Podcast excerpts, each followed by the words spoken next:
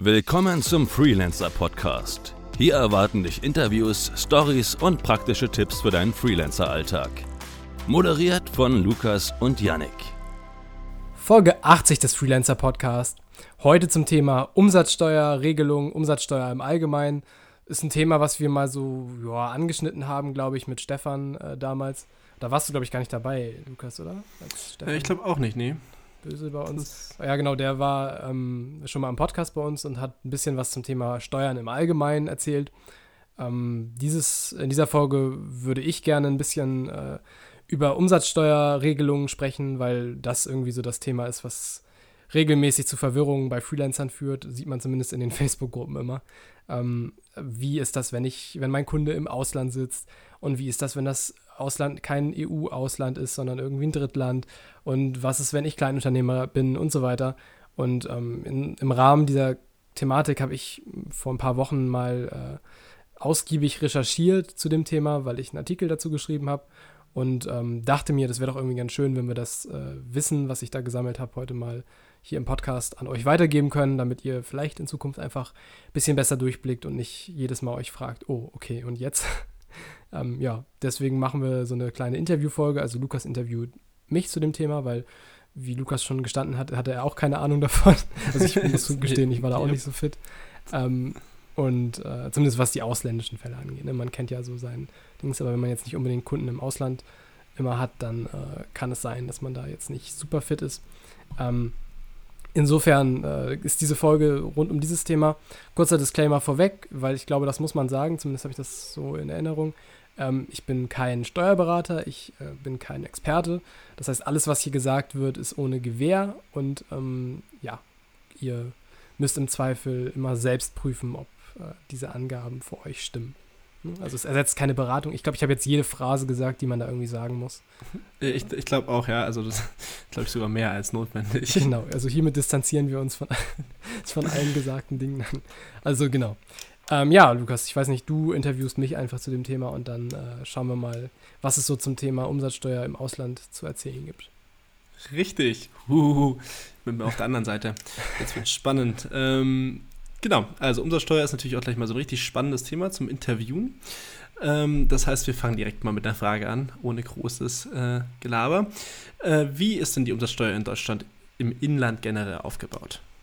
Also Umsatzsteuer vielleicht, um das so ein ganz bisschen noch einzuleiten, ähm, Umsatzsteuer ist grundsätzlich auszuweisen, wenn eben ähm, Rechnungen als Unternehmer geschrieben werden. Das heißt, wenn ihr irgendwie eine Leistung erbringt oder ein Produkt verkauft, dann kann man erstmal davon ausgehen, dass da Umsatzsteuer äh, drauf anfällt. Umsatzsteuer ist im Prinzip einfach ein durchlaufender Posten, also es kommt irgendwie äh, ein Steuersatz, 19 oder 7 Prozent ähm, äh, wird veranschlagt und äh, dieser Steuersatz kommt eben on top auf den Betrag, den ihr ähm, für den Kunden berechnet habt. Also beispielsweise ist das eine 100-Euro-Rechnung, ähm, die der Kunde bekommt.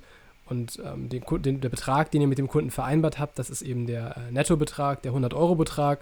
Und on top kommen jetzt zum Beispiel nochmal 19% Mehrwertsteuer und dann sind es eben in der Summe 119 Euro, die da ähm, der Kunde bezahlen muss. Ähm, diese 19 Euro davon, also die 19 Prozent, sind aber kein Betrag, der, äh, den ihr behalten könnt oder so logischerweise, sondern das ist eben dieser durchlaufende Posten, den müsst ihr wieder ans Finanzamt abführen. Ihr treibt das also nur ein. Der Kunde bezahlt das bei euch on top.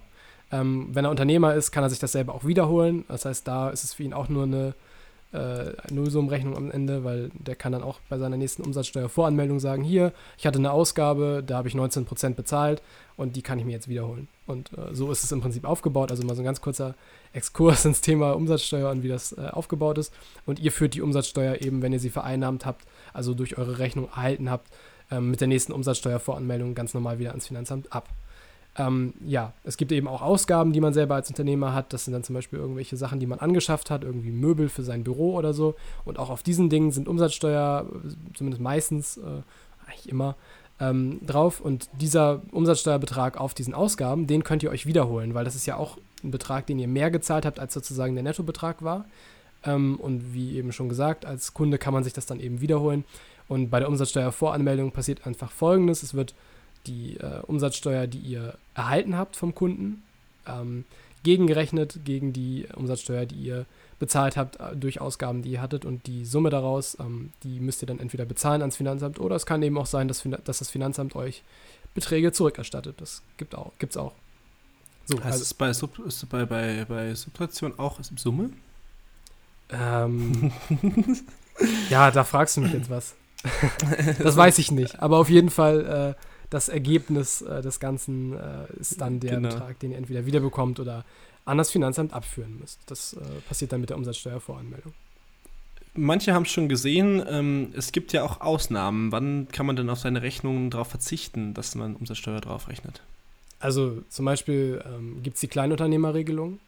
Ähm, das ist irgendwie so wahrscheinlich für die ganzen werdenden Freelancer ein Thema, weil sich, glaube ich, ziemlich viele Leute dafür entscheiden am Anfang, was gar nicht unbedingt immer so gut ist. Ähm, weil Umsatzsteuerbefreiung heißt nicht gleich, dass es irgendwie, also klar, man hat ein bisschen weniger bürokratischen Aufwand, weil man eben die Umsatzsteuervoranmeldung nicht machen muss und sich da sozusagen mit dieser Verbindlichkeit nicht rumschlagen muss.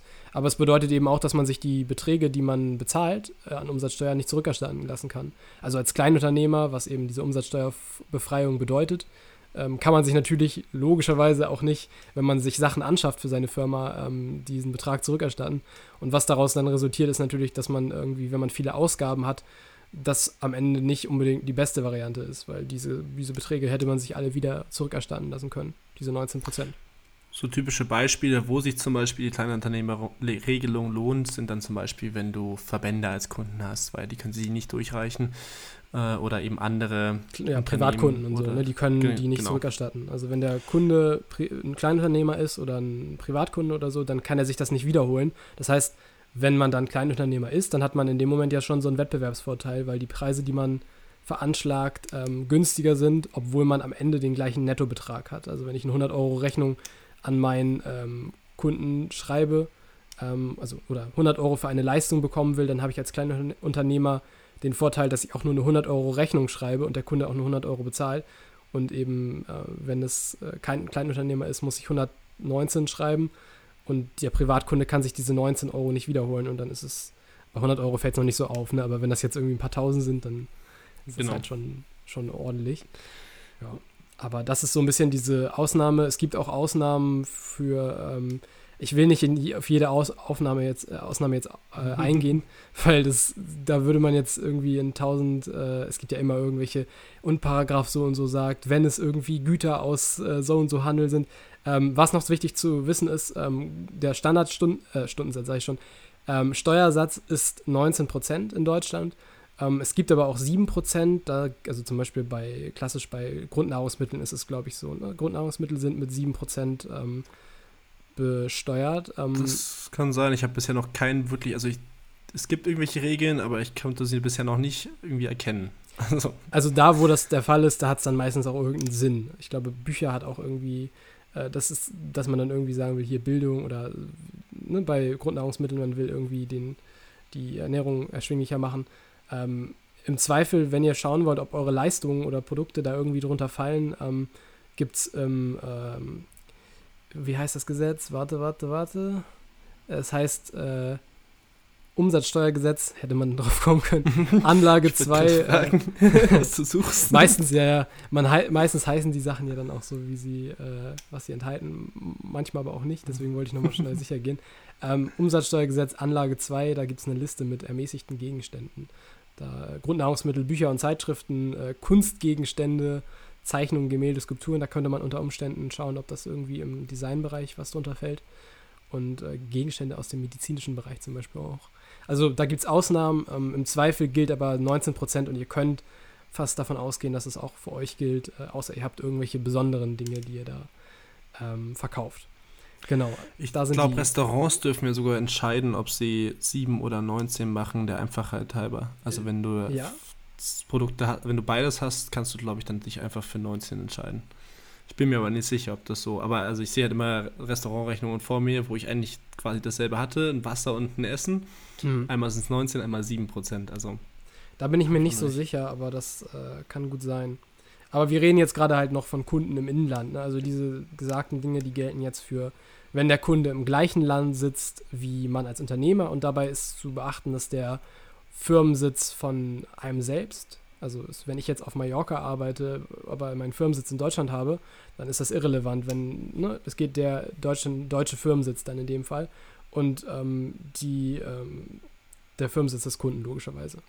Die sind genau. relevant. Jetzt haben wir da ja eine schöne Unterteilung. Wir haben ja nicht nur Ausland, wir haben ja sogar EU-Ausland. Mhm. Ähm, wie schaut es da aus?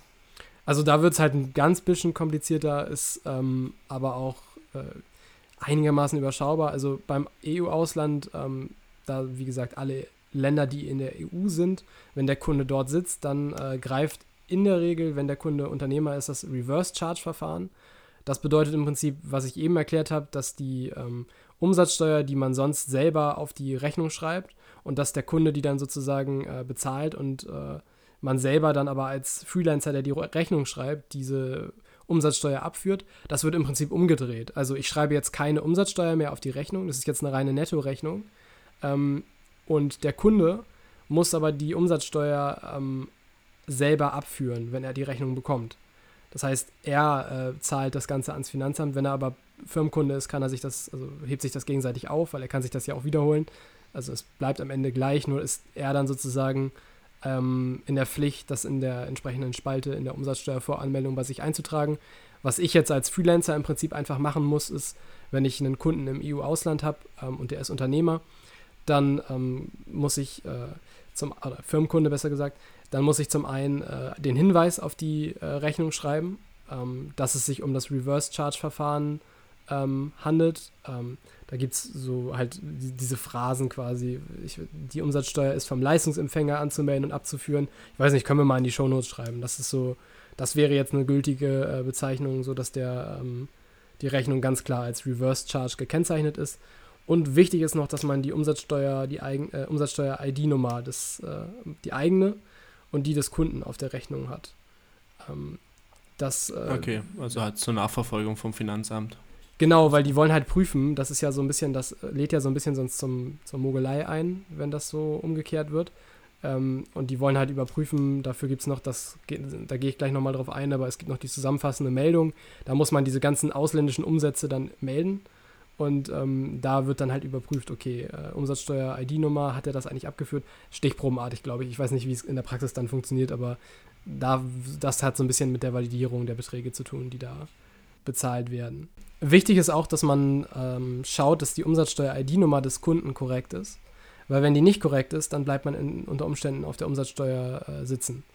Ähm, das, das ist die eigene Verantwortung quasi sicherzustellen, dass die korrekt ist und dass man eben diese sogenannte Unternehmereigenschaft des Kunden feststellt.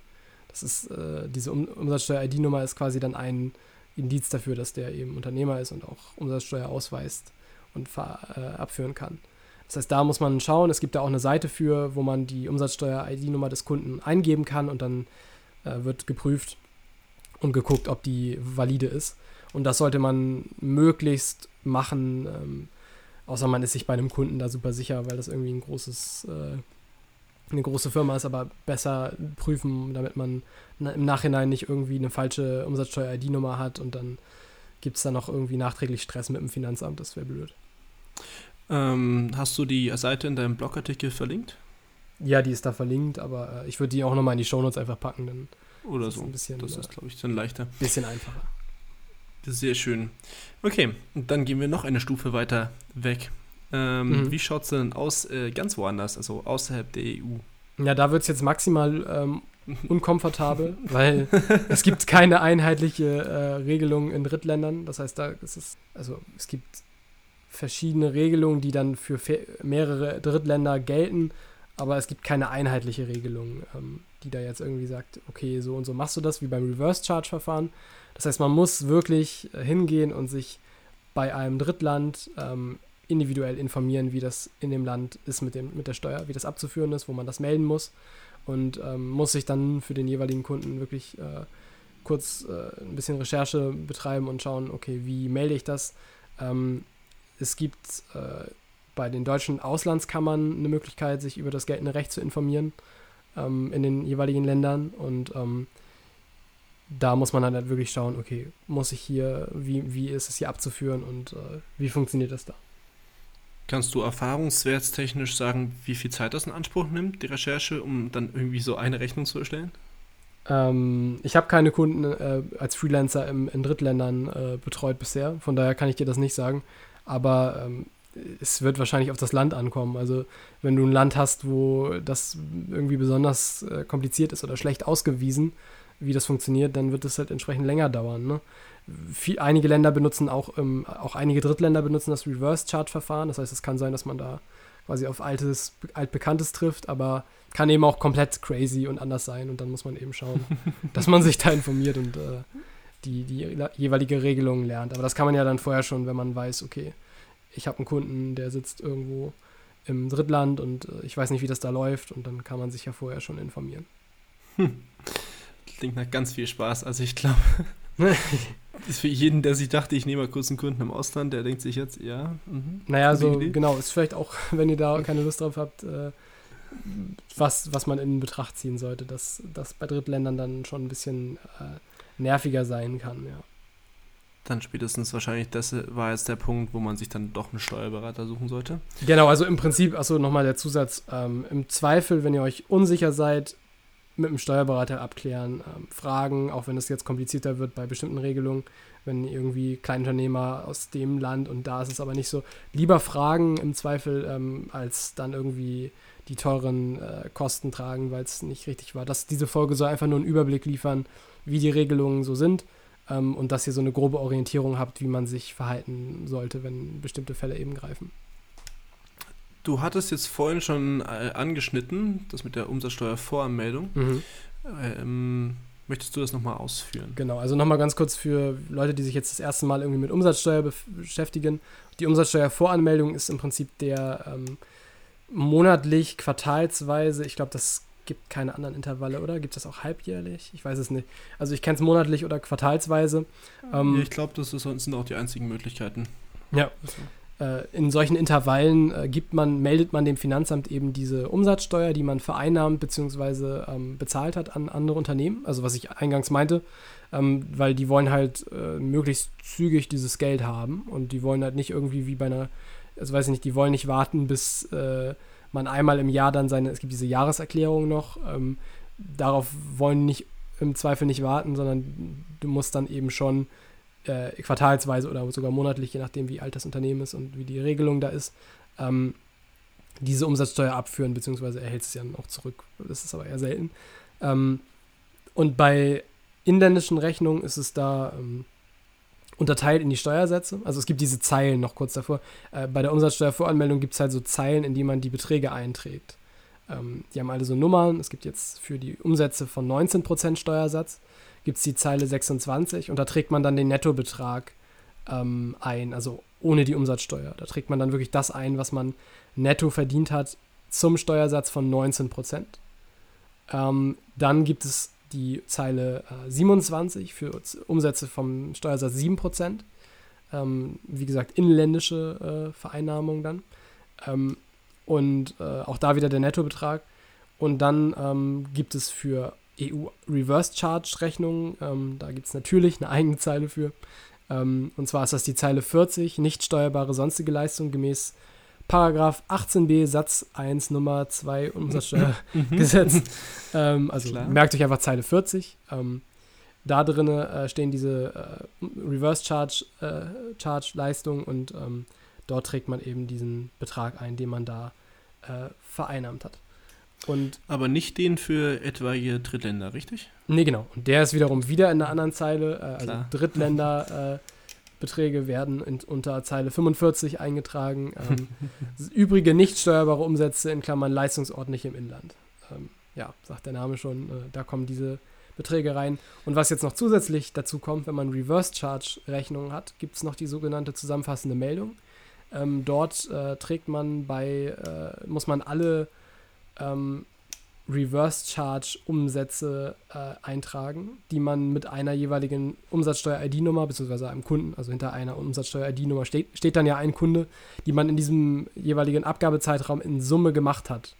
Ähm, und ja, der kommt dann eben, man hat dann links die Umsatzsteuer-ID-Nummer und eben rechts die Summe ähm, der Umsätze aus dem äh, Reverse-Charge-Verfahren. So ist das halt zur Kontrolle, dass man, dass die dann wissen, okay, woher kommt eigentlich der äh, Umsatz und dann kann man im Prinzip ja gegenchecken, okay, wenn die das hier eingetragen haben, hat auch der Unternehmer das mit seiner Umsatzsteuervoranmeldung äh, gemeldet, weil das kann man ja unter Ausgaben dann auch wieder eintragen.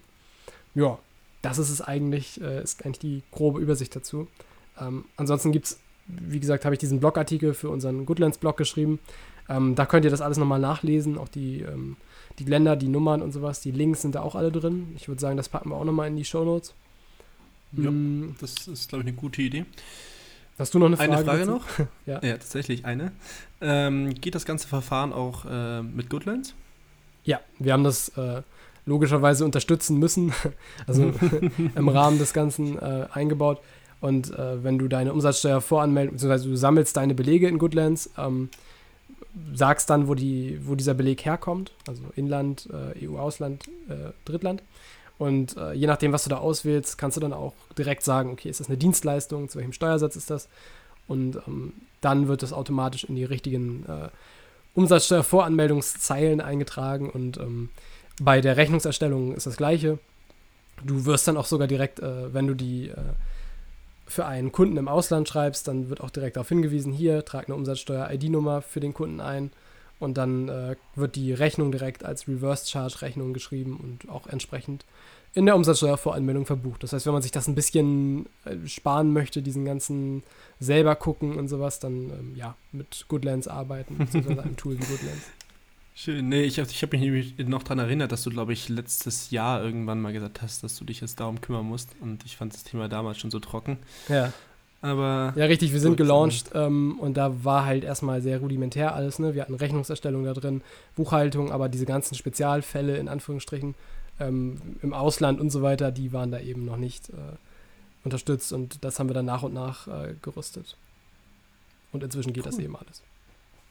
Na, macht's doch entspannter. Absolut. Ich meine, äh, der Slogan ist nicht umsonst Freelancing has never been better, ne? Schön. Ähm, genau, ich glaube, das ist auch eine sehr schön kompakte Zusammenfassung des ganzen Themas mhm. und sollte jetzt vielen Leuten mal einen guten Überblick gesch äh, geschaffen haben, was genau da eigentlich alles anfällt bei Umsatzsteuer. Glaube ich auch. Ansonsten in der Gruppe fragen. Ähm, da haben wir ja auch Experten, die inzwischen äh, oder unter Umständen dann vielleicht nochmal nachhelfen können, wenn irgendwie Fragen zu Einzelfällen sind. Aber hier auch nochmal der Disclaimer: im Zweifel einen Steuerberater fragen. Das ist die beste Variante. Ja, absolut. Also, wir haben es auch bei Goodlands ab und zu mal, dass Leute dann fragen: Hier und wie ist die Regelung im Support? Und dann sage ich so: hm, Wir können hier keine Steuerberatung geben. Also im Zweifel dann den Steuerberater, das ist besser. Genau. Ja, das äh, für diese Folge. Ich hoffe, das hat euch einen guten Überblick gegeben. Und ähm, ja, wenn ihr zu dem Thema noch Fragen habt oder irgendwas ähm, noch einbringen wollt, äh, vielleicht auch irgendwie äh, was korrigieren wollt, ähm, ja, beteiligt euch gerne irgendwie, äh, schreibt uns eine, eine, Nachricht bei Instagram oder bei Facebook, ähm, alles in den Show Notes. Und wenn euch der Podcast gefällt und wir euch hier ein bisschen Mehrwert gebracht haben, dann würden wir uns freuen, ähm, wenn ihr uns auf iTunes eine Bewertung da lasst. Das erwähnen wir irgendwie nie, ich vergesse das immer.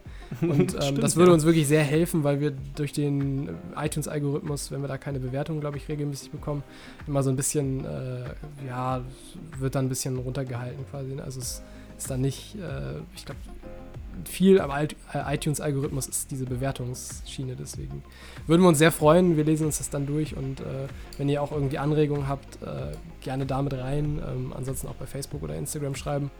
Und ähm, ja, das für diese Folge ähm, und bis nächste Woche.